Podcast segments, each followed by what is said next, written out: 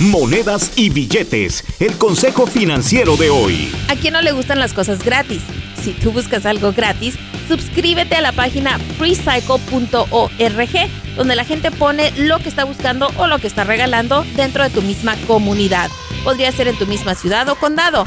Es gratuito y es una organización sin fines de lucro, freecycle.org.